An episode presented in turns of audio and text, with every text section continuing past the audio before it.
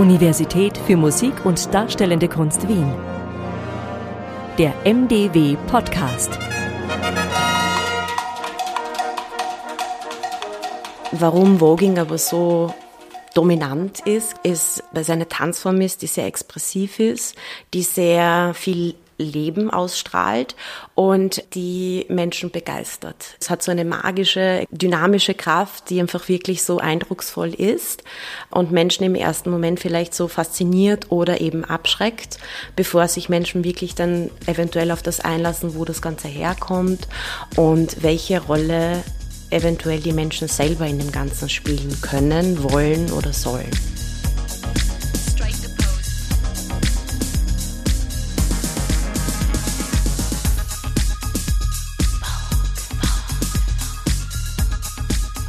Voguing.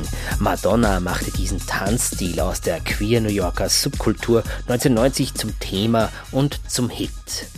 Doch es gibt auch eine aktuelle Szene in Wien, die sich dieser Kunstform und ihrer sozialen Phänomenologie widmet. So kam das Thema im Rahmen der jährlichen Lecture auch ans Minority Music Research Center an der MDW, kurz MMRC genannt, erklärt Projektleiterin Julia Fendt. Es ist so eine grundlegende Ausrichtung auch der Forschung am MMRC, dass die gesellschaftspolitische Relevanz der Forschung einen sehr großen Stellenwert einnimmt, dass eben auch gesellschaftspolitische Akteure, AkteurInnen eben eine wesentliche Rolle spielen, beispielsweise auch über unsere Kooperation mit der Initiative Minderheiten als Hauptkooperationspartnerin.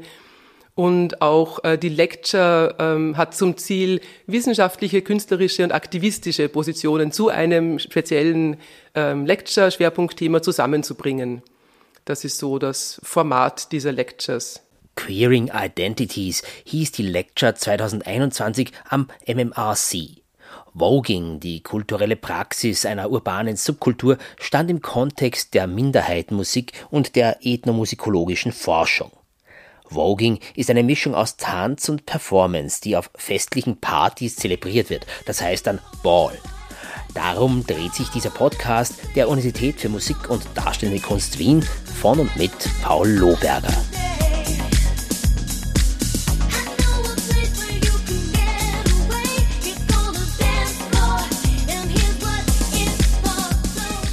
Als es noch kein Internet und keine sozialen Medien gab, brachte Madonna eine Kunstform aus dem queer New Yorker Underground auf die Bühne und in die Medien. Davor waren die Balls vor allem ein Safe Space, in dem Menschen ihre sonst unterdrückte Identität zelebrieren konnten. Und auch nach Madonnas Hit entwickelte sich die Szene weiter. Die Tanzperformerin Katrin Plantar lernte Voging in ihrer Zeit in New York kennen und brachte es 2014 nach Wien.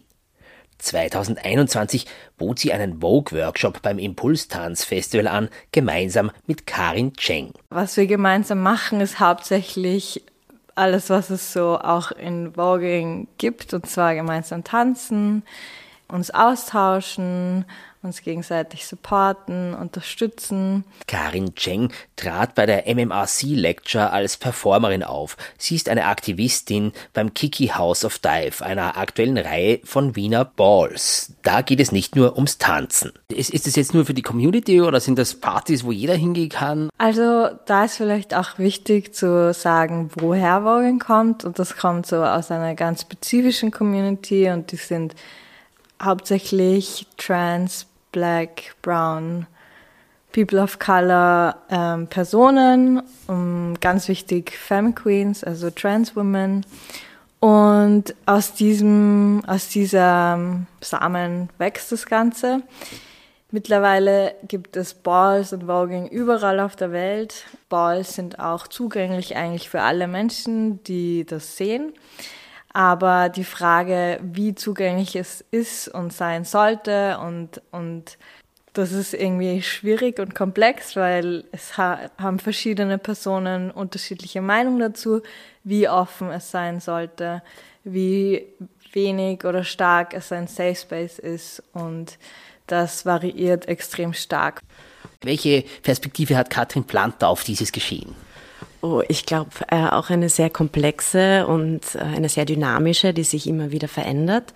Ähm, ich glaube, ähm, Karin hat das jetzt sehr schön zusammengefasst, dazu zu sagen, wer das Voging ähm, nicht nur allein für sich steht, sondern Ball Voging ist in die sogenannte Ballroom Culture äh, eingebettet. Und ähm, das quasi so, so wie der Entstehungskontext, den Karin eben gerade genannt hat, ähm, das, äh, das ist mehr oder weniger so um Safe oder safer Spaces für bestimmte Menschen kreiert worden ist, um einen Ort zu finden, um sich in, in diesem Moment zelebrieren. Äh, fernab von vielleicht täglicher Unterdrückungen, Diskriminierungen aus unterschiedlichen Kategorien, die gleichzeitig auf Menschen eindringen können als kreatives Outlet, als Kunstform, die aus einer Notwendigkeit heraus entstanden ist, sich selber wirklich ganz zu feiern, ja, und äh, sich anzunehmen, wie man ist in der Diversität, in der Queerness, in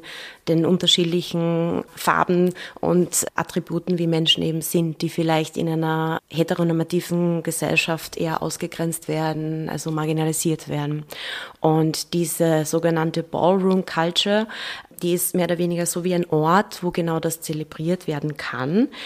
Also jetzt ursprünglich im amerikanischen Kontext jetzt spezifisch auf New York, weil ich dort auch sehr, sehr lange gelebt habe, ist Voging nur ein kleiner Teil von ganz, ganz vielen unterschiedlichen Elementen, die auch Teil von Ballroom sind. Das heißt, es gibt sehr viel unterschiedliche Wettbewerbe, die jetzt nicht nur im Tänzerischen können sich abspielen, sondern es geht auch sehr um Selbstverwirklichung durch Fashion, durch Mode oder es gibt ganz viele unterschiedliche Kategorien, die an und für sich eigentlich weniger mit Tanz zu tun haben, aber die sehr, sehr wichtig sind und eigentlich fast die Core-Elemente von Ballroom Culture sind, während Voging wirklich nur ein ganz kleiner Teil davon ist. Mode, fotoartige Posen in den Fluss einer Tanzperformance zu integrieren, das ist Voging.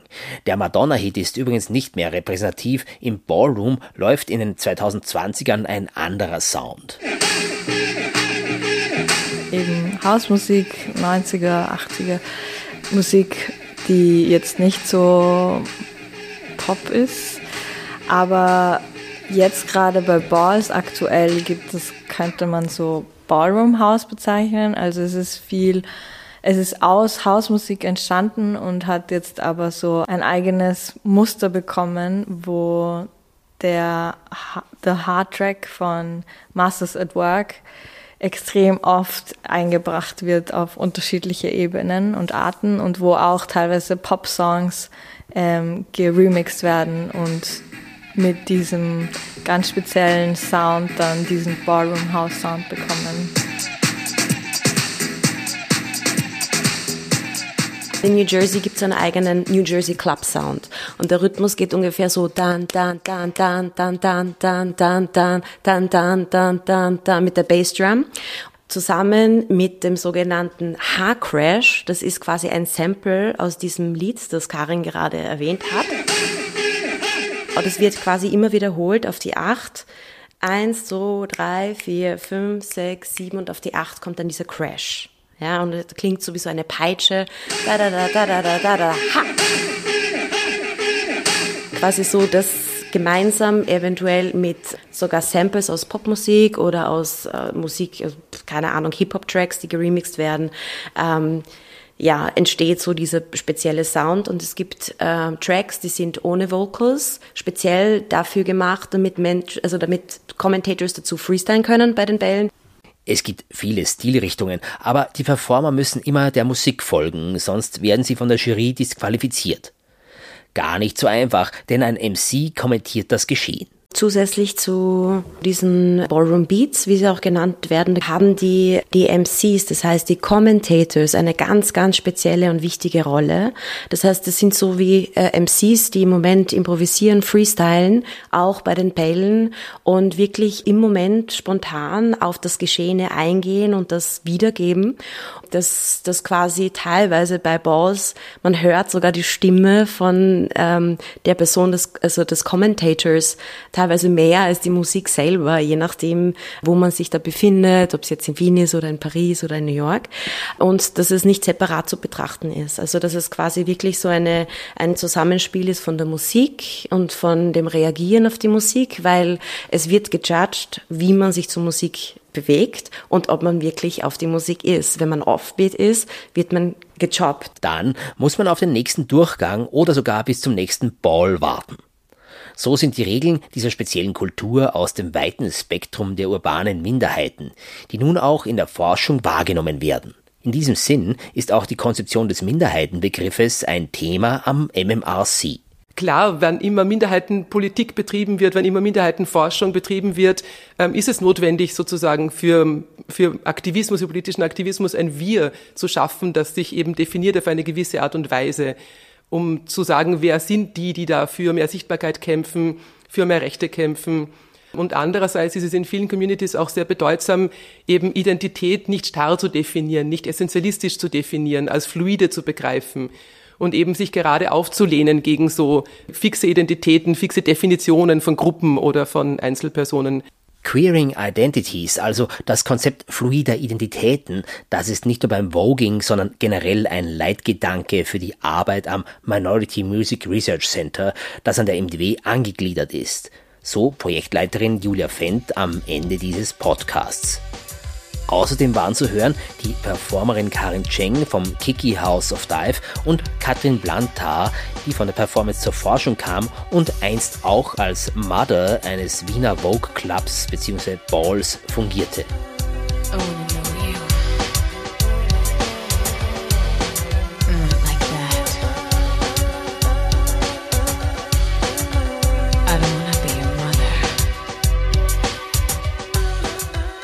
Das Video zu Justify My Love brachte schon 1990 queere Performance-Elemente in die Mainstream-Ästhetik. Heute ist dafür Lady Gaga zuständig, die ihr Team ja nicht zufällig als House of Gaga bezeichnete. Mit diesen Informationen endet der NDW-Podcast. Gestaltung Paul Lohberger im Auftrag der NDW Universität für Musik und Darstellende Kunst Wien. Wir danken für die Aufmerksamkeit und wünschen viel Inspiration.